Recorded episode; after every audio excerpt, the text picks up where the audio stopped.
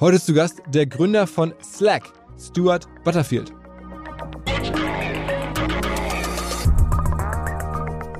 Slack's revenue is now you know, run rate of well over a billion and a half dollars a year. To get to 10 million, to get to 100 million, and probably to get to 200 or more was entirely product led. And I, you know, I think even now, marketing led growth, sales led growth probably accounts for 25 or 30% of Slack's growth, and, and, product is still the other 70, 75%.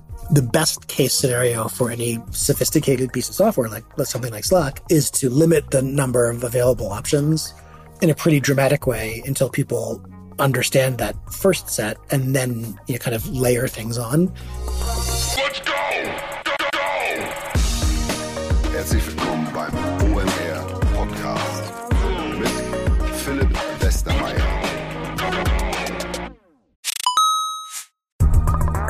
Weil die Kolleginnen und Kollegen von Instafo, also der Jobplattform für den Tech- und Sales-Bereich, von der ich hier schon häufiger berichtet habe, mittlerweile bei uns doch groß engagiert sind hier im Podcast. Ihr hört immer wieder hoffentlich von Instafo. Deswegen habe ich die Kollegen vor kurzem mal selber persönlich kennengelernt und war wirklich sehr angetan. Sie haben mir dazu erzählt, es gibt eine neue Finanzierungsrunde in die Firma. 10 Millionen werden da investiert. Das ganze Thema wird also immer relevanter. Daher nochmal hier mit Nachdruck der Hinweis. Wer Menschen sucht im Bereich Tech und Sales, denkt an Instafo. Die haben da scheinbar wirklich eine neue magische Soße gefunden, wo sie über ihre Plattform ein automatisiertes Matchmaking zwischen Arbeitnehmer und Arbeitgeber ermöglichen und das ist im direkten Marktvergleich dreimal effektiver, was die Quote von Bewerbung zu Einstellung angeht. Hilft natürlich auch, dass sie bereits über 100.000 passende Talentprofile auf der Plattform haben und dass man sehr, sehr schnell ins Gespräch kommt. Innerhalb von 48 Stunden bewerben sich die ersten Talente bei den Arbeitgebern oder man kann sogar als Arbeitgeber einer vorselektierten Gruppe an Talenten aktiv eine Nachricht schicken oder sie zum Chatten einladen, um sich noch schneller kennenzulernen und zu prüfen, könnte das passen. Also nicht nur ich und die Geldgeber offensichtlich glauben an Instafo, sondern auch mittlerweile über 1800 Firmen, darunter O2, RTL, HelloFresh, MyPoster, viele, viele weitere. Instafo ist auf OMR Reviews bestbewertet 4,8 Sterne in der Kategorie Recruiting Plattform. Firmen, die nun Instafo ausprobieren möchten, sehr gerne. Ihr spart außerdem 500 Euro auf die erste Besetzung, wenn ihr euch anmeldet über Instafo mit Doppel-F, instafo.com slash OMR. Zurück zum Podcast. Ich habe im Intro unterschlagen, dass der Stuart ja nicht nur Slack gegründet hat, sondern einige Jahre vorher auch schon Flickr eine Photosharing-Plattform, die dann nachher von Yahoo gekauft wurde. Also schon ein paar Jahre her, aber trotzdem zwei Plattformen, die dann weltweit genutzt wurden und beide wahrscheinlich so im Milliardenbereich wert sind. Wie macht man das? Was gibt es da für Ähnlichkeiten, für Prinzipien, die offensichtlich bei ihm zum Erfolg führen? Gerade bei Slack ja total spannend zu sehen, wie kriegt man das hin, so im B2B-Bereich, Slack ist ja ein B2B-Produkt, so viel Traktion zu bekommen, dass so viele Firmen Slack nutzen. Welche nutzen Slack überhaupt, welche vielleicht noch nicht? Darüber haben wir gesprochen und halt, wie schafft man dieses Wachstum? Aber auch, wie und wo lebt man eigentlich als als amerikanischer Digitalmilliardär, wie blickt man auf die Welt, wie blickt man auf Deutschland, woran investiert er sein Geld, woran glaubt er politisch? Ganz viele Fragen, würde er seine Kinder ähm, auch den ganzen digitalen Apps aussetzen oder macht er das vielleicht alles ganz anders, was ja so als Gerücht häufig mal durch die Welt geistert, dass die ganzen amerikanischen Superstars ganz anders leben, als man das so vielleicht denkt und gar nicht ihre eigenen Produkte nutzen und so weiter. Am Ende auch natürlich eine Folge, die englischsprachig ist. Und wir wissen, dass englischsprachige Folgen häufig weniger gehört werden als deutschsprachige Folgen. Deswegen machen wir nur englischsprachige Gästinnen oder Gäste, wenn es wirklich herausragende Gespräche und Persönlichkeiten sind. In diesem Falle glauben wir als Team, war das so. Deswegen gebt dem Podcast bitte eine Chance und damit direkt rein ins Gespräch mit dem Stuart. Hi Stuart. Hello, thank you for having me. Where am I finding you? In uh, Aspen, Colorado, my home. Um, a move I made uh, the end of 2020, so definitely a, a pandemic move. So, you, so your new office is in Aspen, and the company headquarters is in is in California somewhere. Yeah, I mean my my home is in Aspen. There's no uh, no office. I mean, I so, except for the room in my house. Okay, okay. So, but you spend most of the time there, and, and then you sometimes commute to California. Um, rarely to California. I've been there a couple times in the last few years. Uh, I spend maybe a third of the time in in New York. So ah. uh, yeah, go to the offices there. So it's a very decentralized company. Yeah, there's usually so our, our headquarters in California has um, room for about 1,200 people, and we had probably space for another 300 or 400 in nearby office buildings. But now that headquarters has 30 or 40 people in it a day. So, uh, okay. there's not uh, not it's not very important for me to be there. Okay. When uh, German people read your story, it sounds like this fairy tale or this this ideal vision of an American founder from Silicon Valley. Like you grew up on a farm and, and, and no TV and, and no, no no no electronics, and then all of a sudden you came to Silicon Valley. You learned you learned programming as a kid, and then you had those those superstar companies. Is that truly the fairy tale everybody thinks it is? No, I don't think so. um, I mean, I've been, I've had an incredibly um, fortunate life, and I think that a lot of it relies uh, on just excellent timing. So not timing that I controlled, but just I started um, university in 1992, so just kind of even six months before the web started taking off as a popular phenomenon. Um, so was there right when it started, and I think that um, that kind of set me up for a lifetime of exploring the use of computing technology to facilitate human interaction. Because what I saw there with Usenet and IRC and email, um, and then a little bit later, the web was the ability to transcend time and space. And, and even though I grew up in uh, British Columbia, which is kind of on the far western edge of North America and you know further on an island, um, and felt very provincial and, and disconnected from the from the main parts of the world, uh, we were able to instantly connect with anyone. So, you know, for the 30 years that followed, it's been massively multiplayer games, massively multiplayer photo sharing, massively multiplayer workplace software. Um, it's all about the use of computing technology to facilitate human interaction. Do you think it plays a role or played a role that like your childhood was so free of of uh, you know electronic gadgets um, and would you like apply the same to your kids today? Um I, I, don't know so much a product of the time. Mean, there there weren't very i was born in 1973 so there weren't really um, uh, electronic gadgets. You know there, obviously there was things that plugged into the wall but TVs were cathode ray tubes and like you know large and heavy and um my 16 uh, month old has an almost supernatural affinity for anything that has a screen. I'm sure anyone who has young kids has noticed this. It's really, it's kind of bizarre. Yeah. It must hit some very low evolutionary part of our brain. But um, uh, I think I'm, I'm hoping that the kids of this generation are a little bit better off or better equipped than we were to cope with all this digital technology. Because if you're anything like me, Philip, you spend far too much time on your phone, um, far too much time online. And I think that uh, with most technologies, if you look back literally through all of history, when they first become available, we get kind of all of the consequences, all of the good and all of the bad. If you look at the early days of the Industrial Revolution, the pollution killed people, you know, like the rivers caught on fire and stuff like that. And then 100 years later, we got the benefits of the Industrial Revolution without all the pollution. Um, I hope that 10 or 20 years from now, we're able to take all the incredible advantages of being able to communicate with anyone on the surface of the earth at light speed um, and with this incredible set of facilities, which, you know, just aren't natural to us. Um, and only use them as appropriate, not spend nine hours a day glued to your phone, doom, doom scrolling or playing dumb games or uh, endlessly reading the news or anything like that. But do you keep the phone away or like the screens away from your from your um, older child? I mean, is, is that something that you try to control as restrict a little bit, or is that you just like let it? It's it's all whatever the kid wants. Uh, no, no, definitely tried to have some discipline about it. So two hours a day, thirty minutes a day. Well, the 16 month old, it's he can't really use it at all. Yeah. So. Yeah. Okay. Is is it a true story about uh, uh, like superstar founders or digital people uh, in California that have the the financial means that they like send their kids to schools where there's no um, cell phones that where there's like different set of rules than like for the, for the, for the rest of the population? I don't know about schools that don't have access, but there's definitely um, let's say a heightened awareness about the, the disadvantages. And I know a lot of people um, personally, and I have heard of many more who are are much more militant around keeping their kids away from technology than than most people are.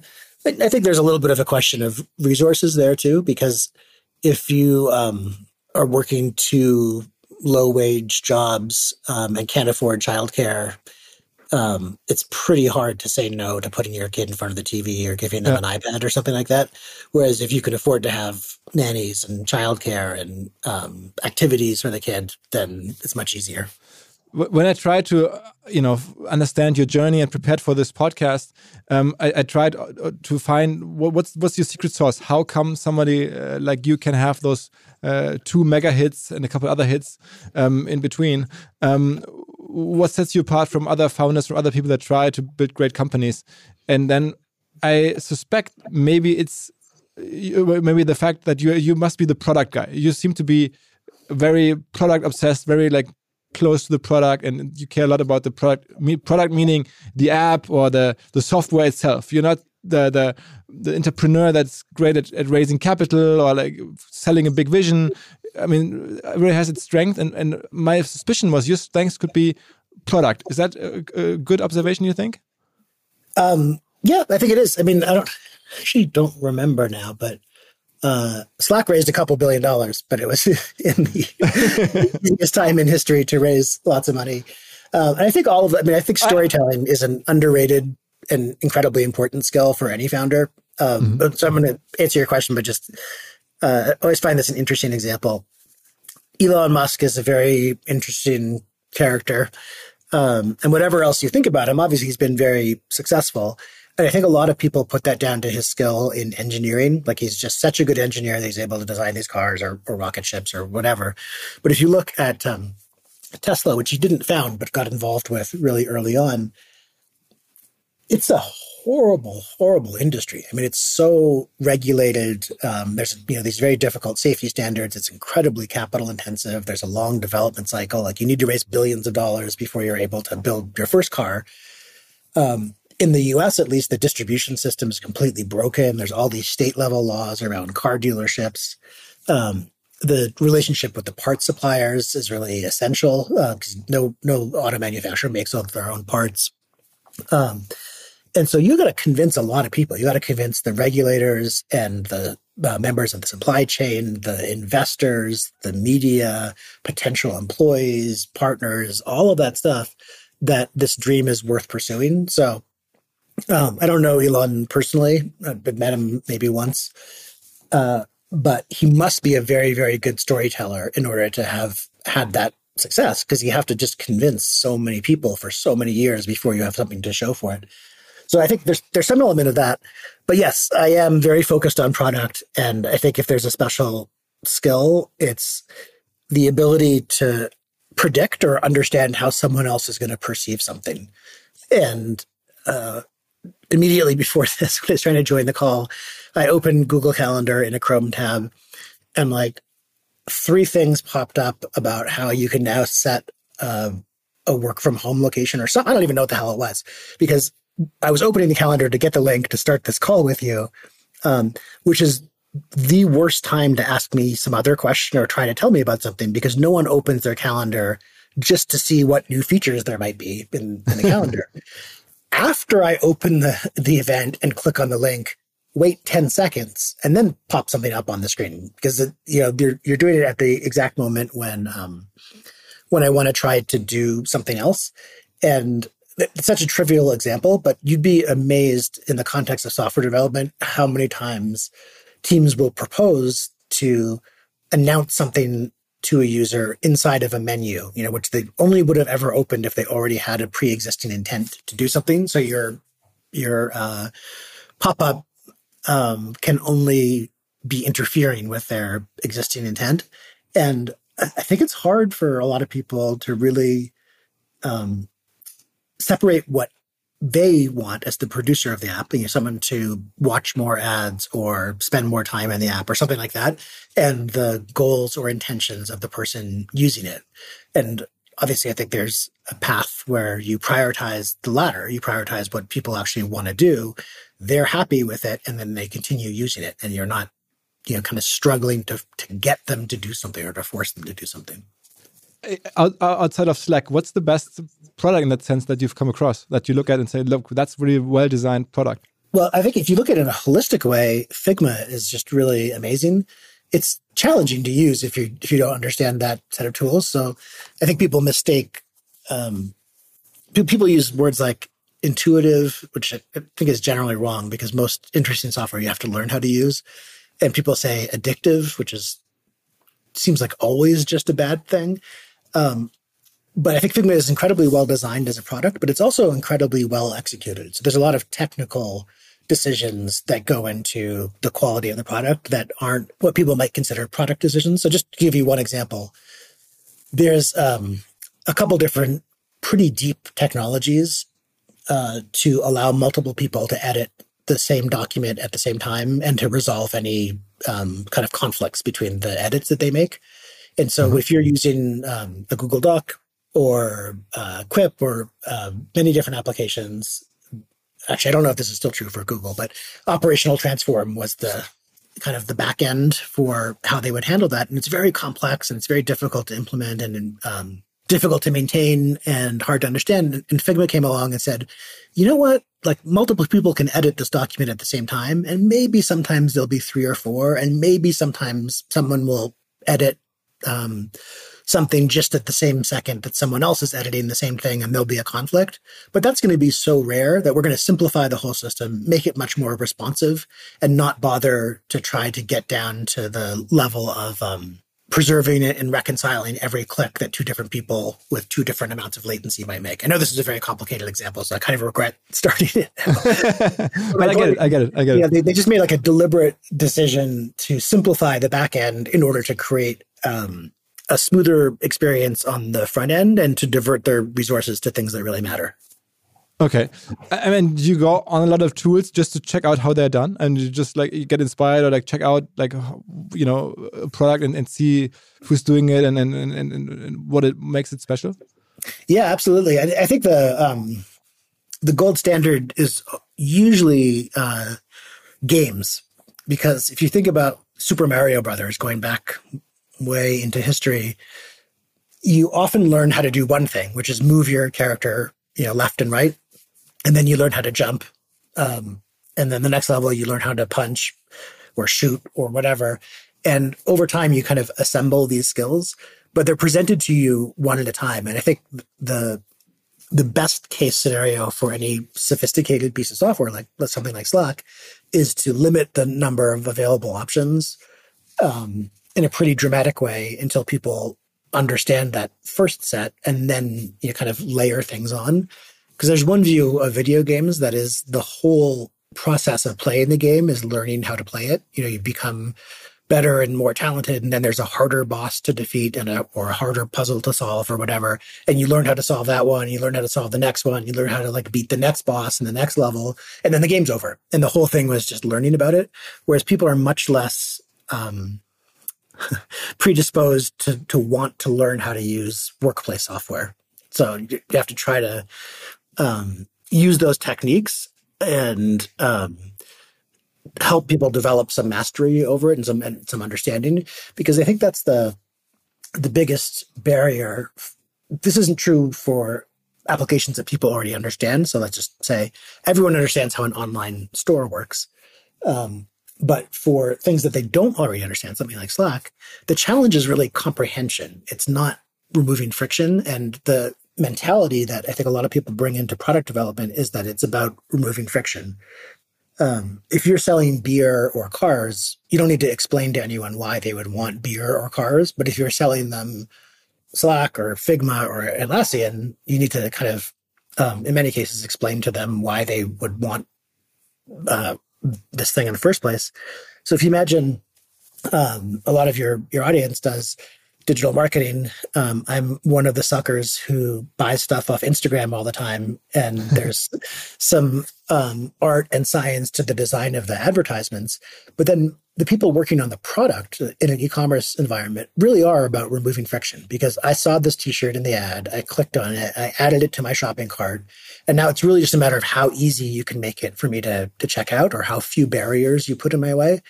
But if you are a new user of Slack and you end up on slack.com, our, our website, you probably don't really know what it is. I mean, most people know it's for work, but they're like, is it a spreadsheet or calendar or like, you know, they don't have a, a very clear idea. And at the extreme, you imagine you want to get tickets for the Justin Bieber concert. You know exactly what you want and you really want it. You know, like it's this specific concert, this city, this date. And it doesn't really matter how bad the Ticketmaster website is. Like it could be really slow and it can give you weird error messages and stuff like that, but you're going to persevere because you really want this thing. Again, if you show up at slack.com, it's usually you have the minimum amount of intent. Like you just just barely hit the threshold to click on the link or type something into Google or go to the website directly. Um, and it's not a very specific intent. So anything is likely to throw you. And the challenge, again, isn't to remove friction, to make the button bigger or you know, a different color or something like that, but to help people understand. Um, and ideally, if there's a match between their understanding of what this software does, uh, they'll they'll kind of move ahead, and if they don't understand it, then they'll just stop. What was uh, the? I mean, describe a little bit how Slack and maybe um, before that Flickr um, gained so much traction. I mean, once you have the traction going and you have people like telling each other about the product, then then you you, you can't stop. Then it's like a um, like a snowball. Um, but like putting everything in in motion. Like, how did it first start with Slack, or uh, maybe even before that with Flickr? What what set everything in motion? What was the? I mean, you didn't have much marketing money. You didn't do TV advertising, or you didn't advertise on Instagram at the time. Obviously, um, how did you get this whole thing going? Well, I, think I don't want to understate the um, value of luck and timing and connections and, and all of that because I think it really is uh, important. We had a lot of people who were influential who were friends in the, days of, of Flickr that like you know helped us promote it. So everyone who worked on it was an early blogger, and so we knew all the other people with blogs. And this is 2002, 2003, 2004, um, and that was the easiest way to get attention. But I think there's also an enormous amount of work that went into creating an experience that people really enjoyed. So part of that was in the days of Flickr, every single person who signed up got a personal greeting from someone on the team. You know, they would say, hello, welcome. I work here. Let me know if you have any questions or need any help. Um, and it was an actual human being. And I think at some point we stopped doing that because we were, you know, there's tens of millions of people and it was just, there was too much.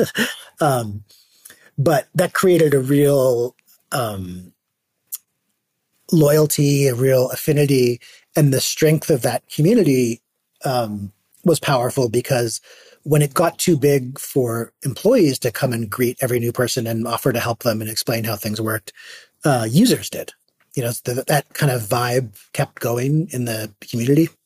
And I think in the case of Slack, again, good timing, good connections, kind of like, you know, uh, pe- friends with a lot of influence who could help uh, promote it, but a real emphasis um, on getting people to the point where they understood what it was and how it could be useful to them.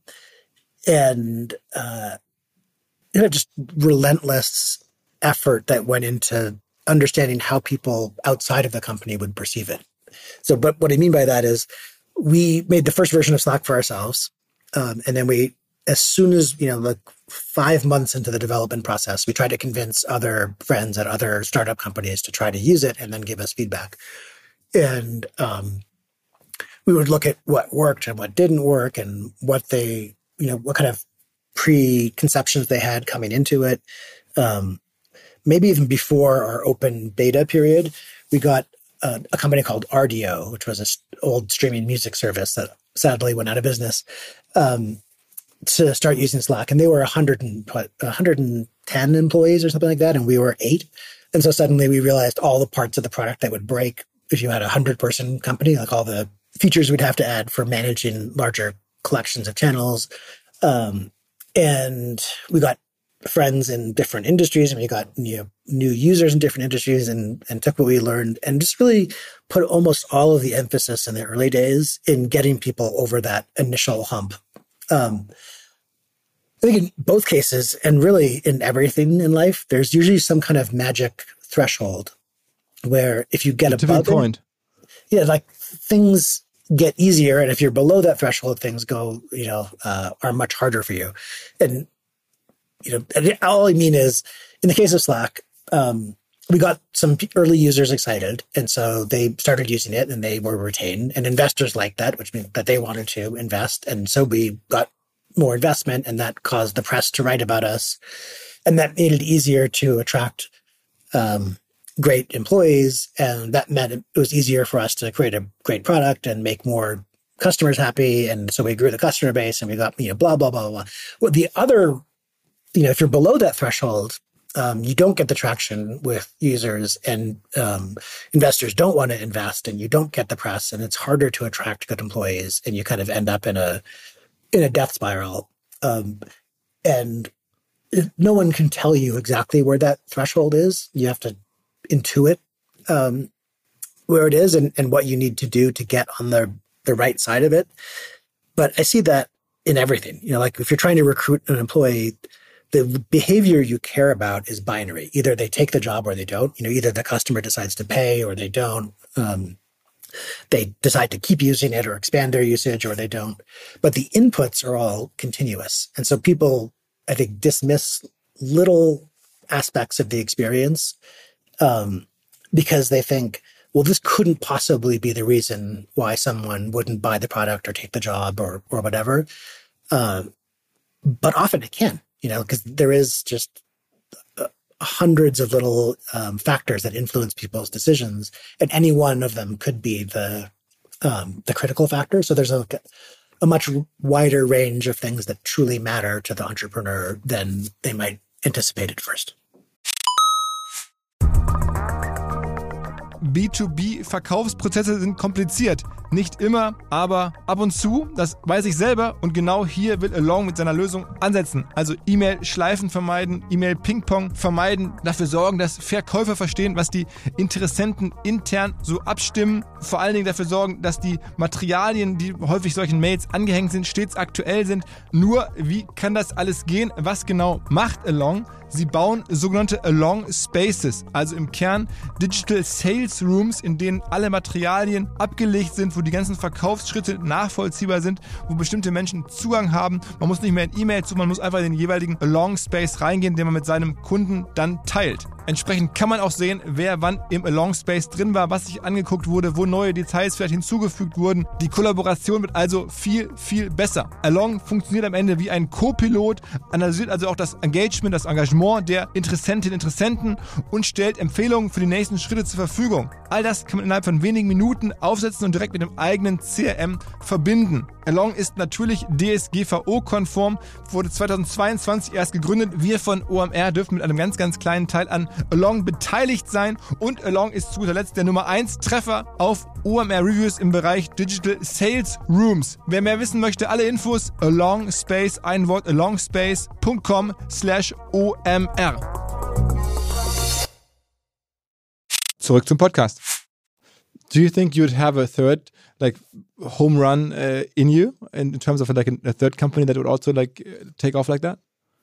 Um, yes, but um, that's less because I'm so confident about my like special genius or something like that, and more just I have so many advantages now. You know, like a, um, easy for me to raise money. Like there's zero challenge in that. There's zero challenge in me getting attention from the press or getting you know people to write about it or to um, to get people to try it. And it's much, much easier for me to convince talented people to come work on the project and, and all of that. So there is like this, um, uh, advantages that keep on accruing to people. Okay. Um, but is that something that you can, you can imagine doing, or are you going to stay on with Slack for, for, for a longer time? What's, what's the plan?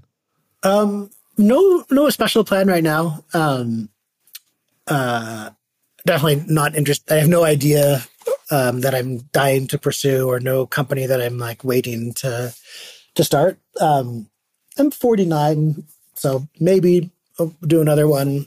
Um, maybe I won't.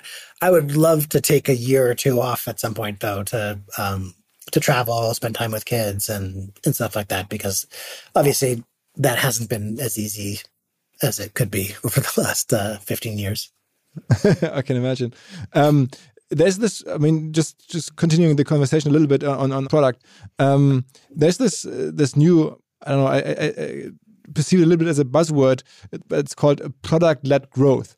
Is that mm -hmm. something that you've um, come across as well, and that you applied or that you that you look at? Yeah, I mean that that was definitely the basis of Slack's success because we um we tried like big advertising, um, like TV ads and things like that, once we were already successful. And I, I don't know that they had a huge amount of influence, but when we were small, obviously we couldn't afford that. Um, and you know, going back to something I said at the beginning, if you're trying to sell someone beer or cars, you have a huge advantage because they already know why they would want it. So it's just like why, why this car or why this beer. Whereas um, no one knew that they wanted channel based communication hubs for work or like whatever you want to, to call that, that category. So, um, advertising just didn't work. You know, we would, we tried buying, um, AdSense and Facebook ads and, and other stuff back in 2014 when we were first getting off the ground. And, um, the only way to, to get growth was to have it be led by the product. So part of that is built into Slack. If you get a five person team inside of a hundred person company to start using Slack, then the objective obviously is to expand to all hundred people. And that's worked incredibly well. So if you look at, you know, any customer of ours that has uh, hundred thousand people using Slack, and there's there's many many of those, uh, all started with five people or ten people or twenty people using Slack. Um, and the second part is when someone left a company that was using Slack in the early days and joined a company that wasn't using Slack, which was most companies, then they would say, Oh, the way we're working here is crazy. We really got to try Slack. And they would keep on agitating until um, their new employer tried using it. And, you know, that would take off as well. So I think if I look at um, Slack's revenues now, you know, run rate of well over a billion and a half dollars a year. To get to 10 million, to get to 100 million, and probably to get to 200 or more was entirely product led. And I, you know, I think even now, um, marketing led growth, sales led growth probably accounts for 25 or 30% of Slack's growth, and, and product is still the other 70, 75%. And what was the what was the most important hook? I mean, you said that you aim at five people using it, uh, so your KPI must be we need to get five people on Slack within a company. Um, but what was the mechanism mechanism to to make that happen or to to, to achieve that? Well, also going back a little bit, trying to, to build comprehension about what it was for and why you would use it. So um, there's a bunch of, to me, once someone points it out, there are really obvious advantages to using something like Slack. So the alternative to Slack, certainly when we started, and it's still for most people today, is email. And one advantage of Slack is imagine you join a company. Um, you know, doesn't really matter if it's big or small. If they're using Slack, you have access to all of this rich history. You can search through you know, if it's a large organization, millions or tens of millions or even hundreds of millions of messages, you can scroll back over the last six months of conversation of your team. You can see um, the social expectations and how people treat one another and the patterns of communication. Whereas if you start a new job where the principal means of communication is email, you start with nothing, like an empty inbox. And if anyone um, wants to give you any of the history, they have to manually forward emails one at a time, and they're all like janky and indented, and you have to read from the bottom up, and um, that's a huge advantage. The other one is people over time develop channels where everything matters to the organization. Um, and so you, there's always a place to go to ask your question or to get caught up on something or to give your update. Whereas in a world of email, that just that isn't as true. I can keep going with these, but e- each of those were things that we had to explain. And if I explain them the way I just did, it's you know, unless someone's already interested in what I'm saying, they're not going to listen because it's boring. Um, so you need to find ways to get little fragments of that into people's heads so that they take the next step. And obviously, if what you're trying to do is get two or three or four or five people to start using it in the beginning, um, it's really about when they send an invite and prompting them to create a channel and what they should put in the channel and um, helping kickstart those those behaviors. I looked through your um, Twitter uh, feed, and you mentioned a book and or a theory, a marketing theory that you applied today, or that is, plays a role for you up until today. And the, the book is called Positioning. Uh, can you say a few words? Uh, a few words why positioning is so important to you, and what positioning means? Yeah, I, um, I think it really, really matters uh, what's in other people's heads, and um, there's this thing that that internally at Slack we call the owner's delusion, and that name came from um, someone's reply on Twitter. Unfortunately, that person deleted their reply, so now I have no idea who it was who first came up with the phrase. But I had posted on Twitter this, I don't know, eight years ago or something. Ugh, I hate restaurant websites because there's only four reasons you would ever go to a restaurant's website. It's like, what days are they open? What's their address? What's their phone number? What's on the menu? But when you go to a restaurant website, it's like the slow fade in of like a Ken Burns effect over a photo loading in the background, and there's music, and it says like, "Please wait while we create your multimedia experience" or something like that. This is honestly, this is less of a problem in 2022 because um, Google Maps and Google Local and, and, all the competitors have just aggregated all this stuff, and um, restaurant uh, website service creators have focused on stuff that really matters. But there's this real disconnect between what people wanted and the experience. And I, I was really curious how do people end up here? Because the people who make the restaurant website and the owner of the restaurant must themselves have gone to other restaurants' websites because they wanted the phone number or the address. Or um, so why do they think that other people are going to want to sit through their dumb, you know, multimedia experience at the beginning? and the phrase that someone came up with is is the owner's delusion. Like we tend to think our thing is so precious, whereas on the other hand, when you're you know um, click a link in a tweet to a news article or something like that, and there's an ad at the top, maybe you give it 80 milliseconds of attention, and if some subconscious, preconscious perception processing part of your brain warrants it, you'll look at it for another 200 milliseconds or something like that. Um, and then if it seems like it's something really interesting to you, then maybe you'll spend a whole second looking at it. But most of the time you just ignore it. You know, most of the time when a dialogue pops up in a app or a website, people just hit enter right away to get rid of it without even reading it. Um, but when you're on the creator side, you feel like people are going to have infinite patience to read everything that you um, write and kind of interpret. And people put all this useless um, marketing terms in the description of their product, which don't aren't helpful at all in, help you know getting people to understand what they're looking for. So um,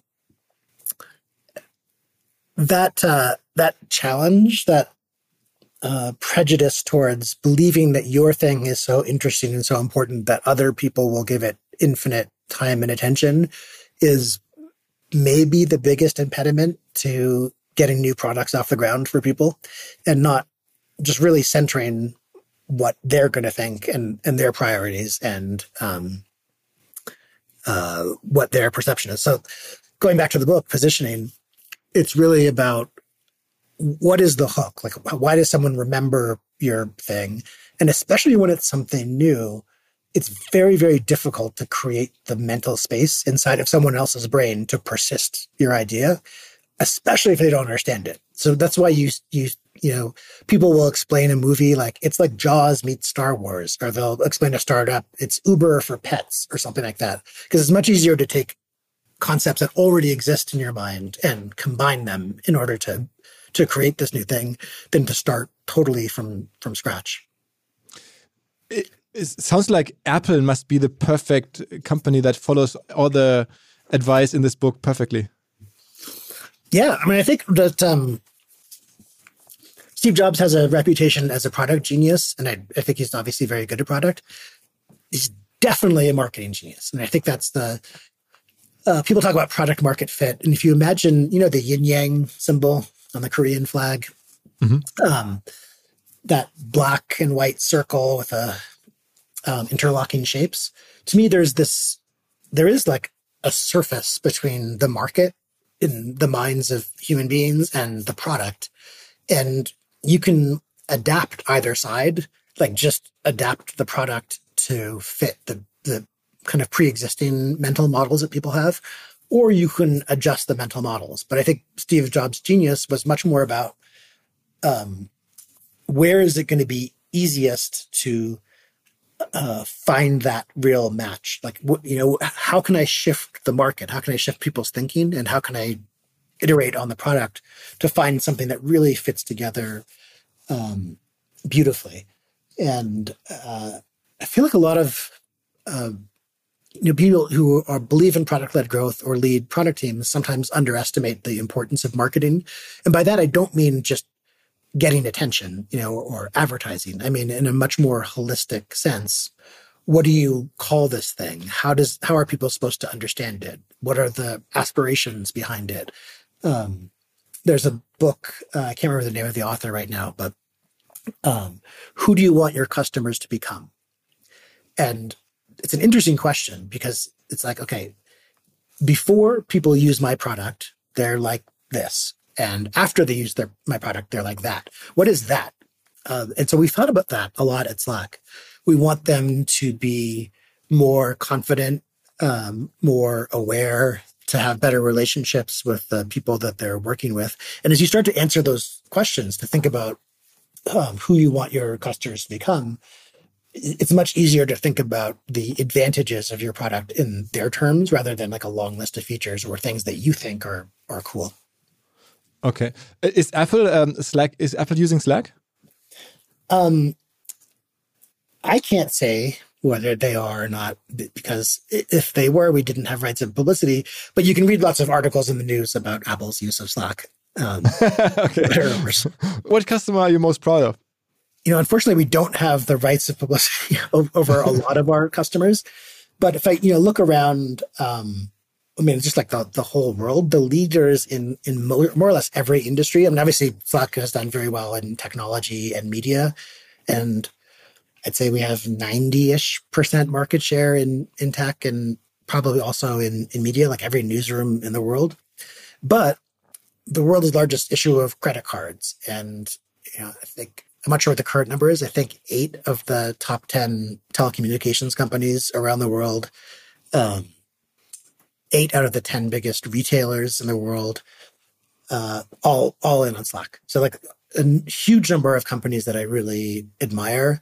Um, and then on top of that, uh, probably, I'm not sure exactly what the percentage is. Let, let's say at least 80%, but I think it's probably much higher than that of every academic research lab in the world that worked on fighting COVID, like epidemiologists and virologists and um, uh, people tracking the spread or testing new compounds were all using Slack. So, uh, know, 200 and something thousand customers, um, and many of the biggest companies of the world. But obviously, there's only 500 in the Fortune 500. So when we talk about 200,000 customers, it's an enormous variety, you know, including like very classic German Mittelstand industrial yeah. manufacturing firms.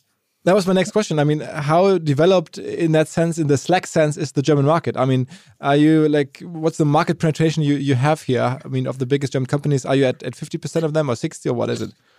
Um, well, I don't know if you still count um, the UK as part of Europe or not. So if you count the UK as part of Europe, then uh, Germany is our, our number two market in Europe. If you don't, then it's our our um, uh, number one. But uh, 26 of the DAX 40 are paid oh, customers. Wow. So, yeah, okay. like 65%. Um, and uh, a lot of companies that were allowed to name that, that people would know, you know, Delivery Hero and HelloFresh, um, Jägermeister, Trivago, um, okay.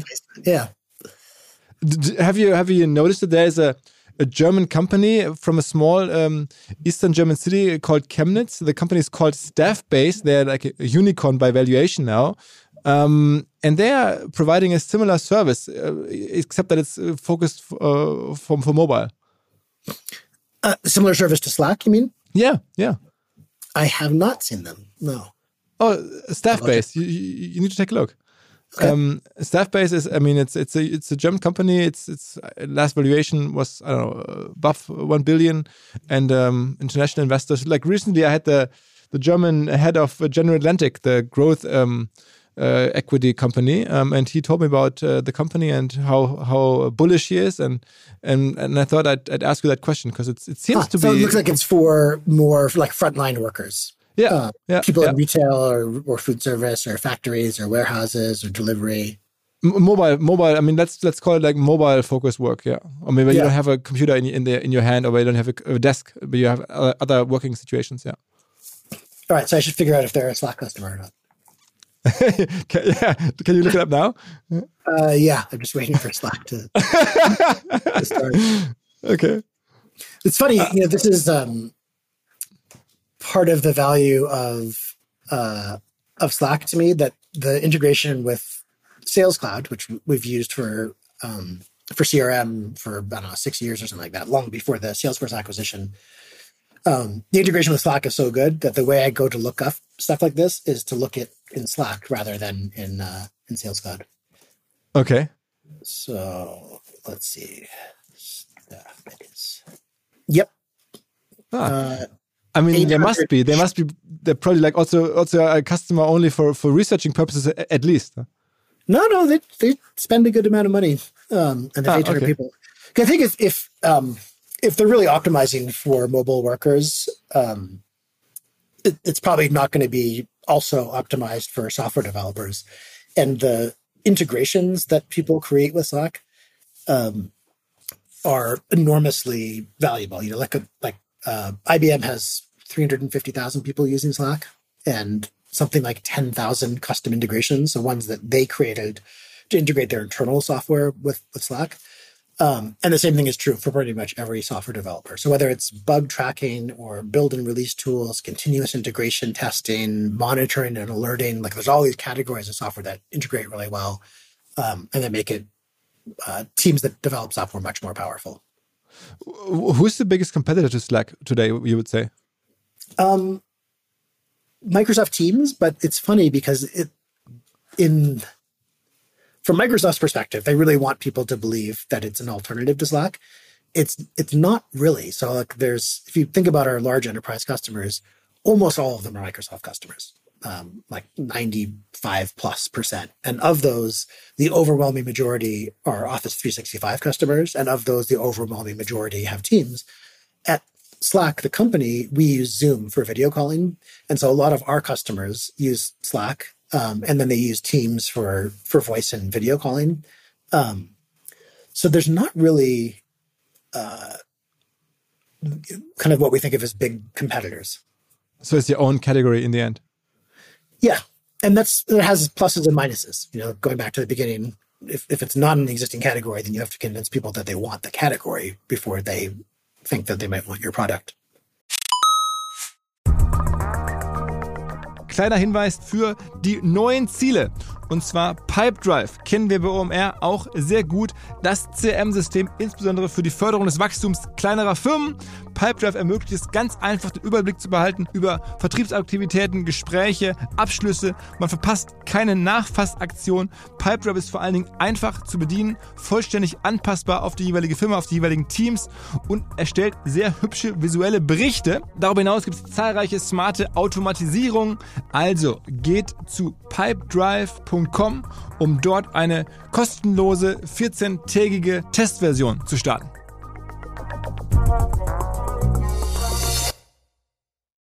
Zurück zum Podcast. Let's spend the, last few minutes a little bit on bigger questions outside of, of Slack and, and, and every day like competing and, and building, uh, making Slack bigger. I mean, I mean, after you sold uh, Slack to Salesforce, and you mentioned that you sold it to Salesforce because you wanted to accelerate the growth. Um, you're like now like a man with a lot of financial means. And I, I, can i can tell that you, you give away a lot of money here to to all kinds of causes. Um, what's what's the like now your your vision for for your life? And that you have all these possibilities all these resources. What has changed? What's your thinking for the next couple years except for like executing executing slack for a little longer? Um i'm still getting used to the idea and i think there's um interesting questions in philanthropy because there's uh, this thing called the effective altruist movement, mm-hmm, mm-hmm. and it was very much. I studied philosophy back in in college, um, and this is very much um, kind of utilitarian. How much human suffering can I alleviate for spending one dollar? Um, and so when you ask that question, you often end up with stuff like buying malaria nets in, in Africa because it's very cheap to buy them and they are really effective at preventing kids from getting malaria infections and then the kids don't die. So there's some of that, right? Um, some uh, probably basic research, um, medical research, fighting cancer, things like that. Um, and then there's real addressing inequality and, and, poverty alleviation. But I'm not sure if you can really, given how much um, suffering there is in the world and, and how much opportunity there is for humans to really make the most effective decisions. Because I think uh, something that really resonates with me is the idea that the the purpose of life ultimately is creative expression. And John Adams, who's the second president of the United States, has this quote, which I'm going to paraphrase because I don't remember exactly how he said it. And um, it was something like I must study politics and war so that my sons may study commerce and um, navigation so that their sons may study porcelain and tapestry and poetry. And what he means is there's kind of this base state of society, um, very much like Maslow's hierarchy, if you're familiar with that, where there's mm-hmm. like, you know, uh, food and shelter are, are down at the bottom and then social belonging is in the middle. And at the top of the pyramid is self actualization. But what Adams was saying was okay, first, politics and war. Once we've kind of settled and, and have a, um, a society that works, then it's really about creation of wealth and commerce and the economy. And the reason that we do that is so ultimately that people can, in his era, create, you know, tapestries and, and porcelain objects, but that could be create music or poetry or other forms of play or, um, you know, really any amusement. Yeah. Yeah. Any, well, anything that's, that's a, a creative expression. I think that people are their, their happiest. So I'm really interested, excuse me, in how to promote that. Cause I look around the, the US and, um, there's not very many schools left that teach music. Um, there's not very many schools left that that teach art in any significant way, and I think that's really uh, a shame because it's it, it feels so important to people to have some kind of creative outlet. Are you concerned about the state that the U.S. is in currently? I mean, if you're sitting here in Europe, we got all these reports. I mean, like we are in a, in a warlike situation as ourselves, but like I mean, looking at the U.S., it feels like there's such such a you know yeah, I mean, definitely. I mean, I also look at um, Hungary and Italy. Um, so I mean, I think I feel like this is a, a worldwide phenomenon, probably U.S. led. It it feels a little bit hopeless politically.